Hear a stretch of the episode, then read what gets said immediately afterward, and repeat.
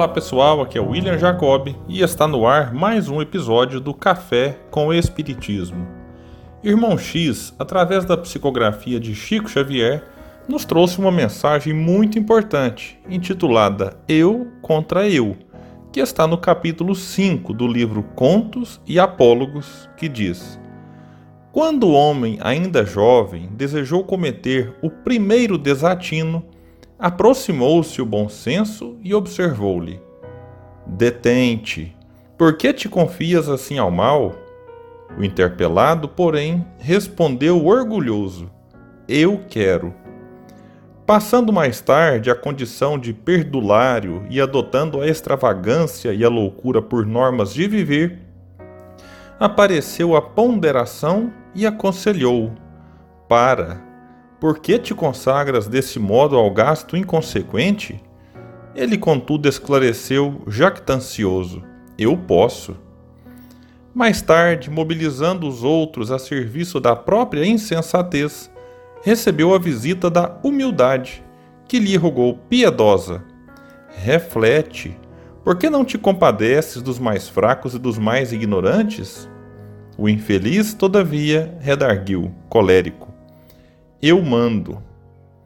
Absorvendo imensos recursos inutilmente, quando poderia beneficiar a coletividade, abeirou-se dele o amor e pediu: Modifica-te, sê caridoso. Como podes reter o rio das oportunidades sem socorrer o campo das necessidades alheias? E o mísero informou: Eu ordeno. Praticando atos condenáveis que o levaram ao pelourinho da desaprovação pública, a justiça acercou-se dele e recomendou: Não prossigas. Não te dói ferir tanta gente? O infortunado, entretanto, acentuou implacável: Eu exijo.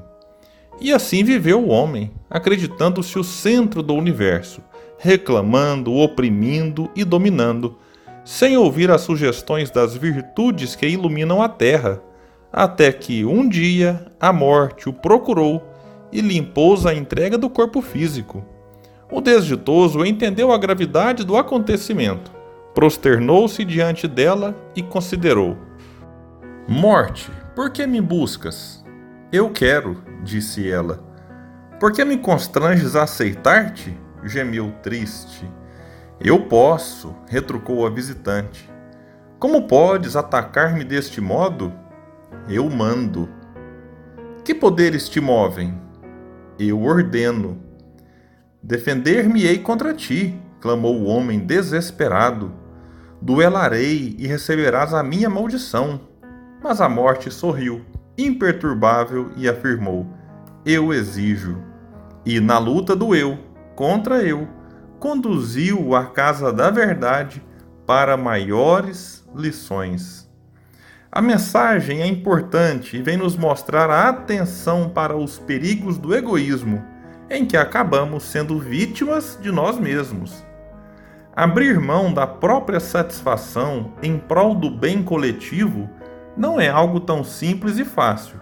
Exige coragem, como bem asseverou Emmanuel numa mensagem que está no capítulo 11 do Evangelho segundo o Espiritismo, que diz: O egoísmo é, pois, o alvo para qual todos os verdadeiros crentes devem apontar suas armas, dirigir suas forças, sua coragem. Digo coragem, porque dela muito mais necessita cada um para vencer-se a si mesmo do que para vencer os outros. E esse é um ponto importante.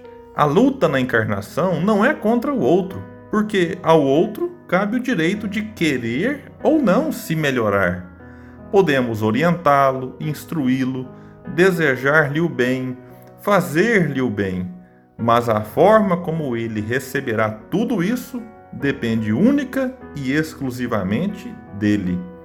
O nosso empenho maior deve ser lutar contra as nossas próprias fragilidades e, em especial, contra o egoísmo.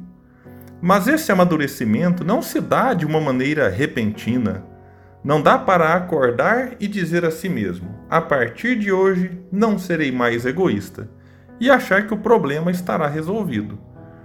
O egoísmo é a negação da caridade. Então, é preciso substituir atitudes que visam apenas o próprio benefício e pensar em ações que ajudem os outros. O egoísmo será vencido em cada um de nós por gestos de bondade que beneficiem alguém que não seja nós mesmos.